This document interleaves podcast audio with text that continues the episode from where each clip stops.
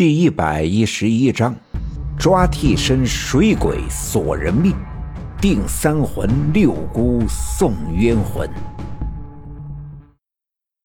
六姑，六姑，快快救命啊！赵村长，赵村长他不行了呀！我爸爸刚把那个装着马鞍的布袋绑好，收了起来，就听见外面有人焦急的大声喊叫。隔着窗子一看，原来是一个小分队的队员，顾不上穿棉袄，撒腿就往外跑。刚跑了两步，又转身回来，因为他喊的是我奶奶，想必是赵村长犯了什么邪病。看他焦急的样子，肯定病得很急。自己这么着急的跑了去，又有什么用？我奶奶刚穿好鞋下地，我爸爸就一躬身，背对着我奶奶蹲下。妈，你快上来，我背着你，这样能跑得快一点。我爸爸说的也对，我奶奶体格再好，也是六十来岁的年纪，肯定跑不动。而赵村长又在刘家镇上队的东头，不是三步两步就能到的，所以最快的法子就是背上我奶奶。我奶奶来不及犹豫，一俯身趴在我爸爸的后背上。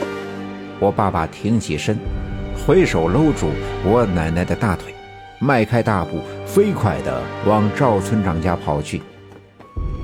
不一会儿，就把前来报信的小分队员拉下很远。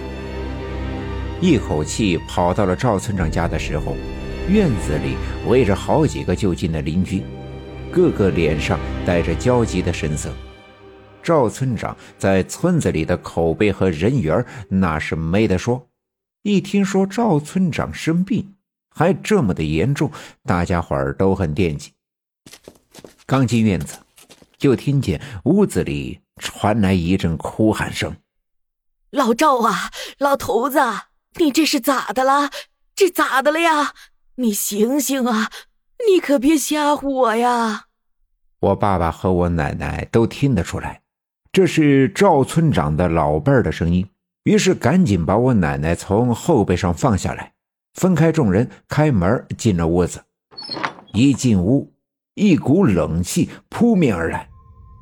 我爸爸跑出来的急，没穿棉袄，刚才背着我奶奶跑了一身汗，这迎面的冷气令我爸爸打了一个寒颤。跟着我奶奶推门进屋，抬头一看。便被眼前的景象惊呆了。只见赵村长直挺挺地躺在地上，身上结满了一层白色的冰霜。赵村长的屋子里的火炉是前阵子爸爸帮忙垒的，特别的好烧。火炉里的木柴现在烧得正旺，发出呼呼的声响。屋子里的温度不低，可赵村长的身上为什么会结满冰霜？更令人感到恐怖的是，赵村长脸色煞白，肿得老高，像是被水泡过的白面馒头。乍一看上去，就像是一具被水泡得发胀的死尸。面对这样的场景，站在一旁的赵村长的老伴，除了一边颤抖一边哭嚎外，束手无策。我奶奶来到赵村长身边，蹲下身子。伸手摸了一下赵村长的鼻息，鼻息很微弱，但至少还活着。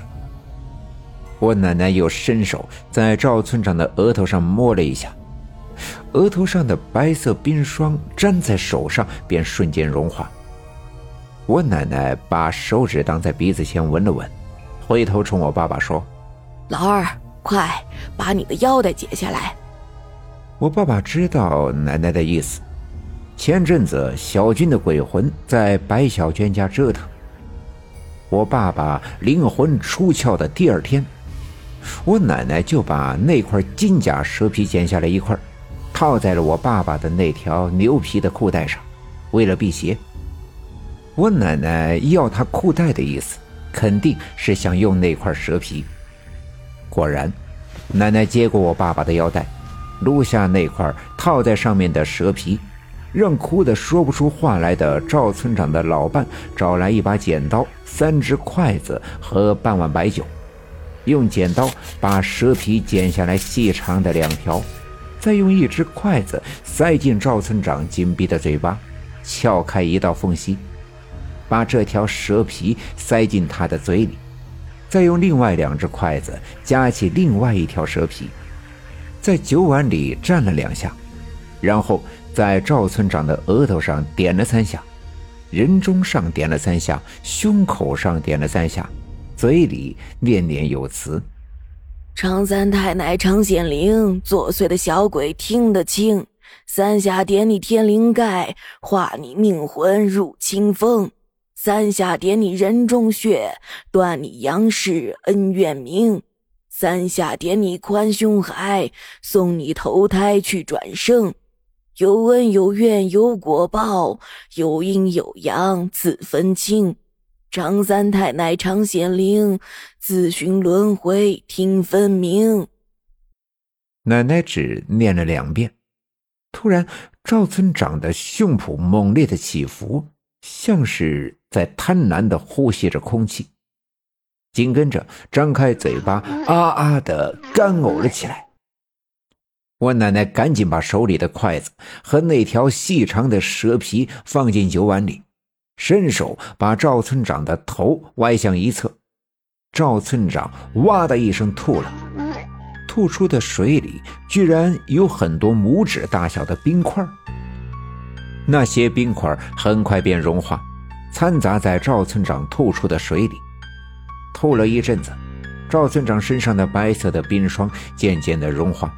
脸上的水肿也慢慢的消了许多，脸上有了血色。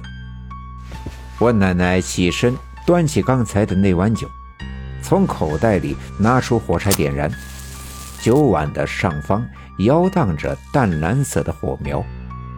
我奶奶伸出右手，在水碗里蘸了一下，手指间便也燃烧起来。我奶奶在赵村长的额头上揉搓了几下。一口气将火苗吹灭。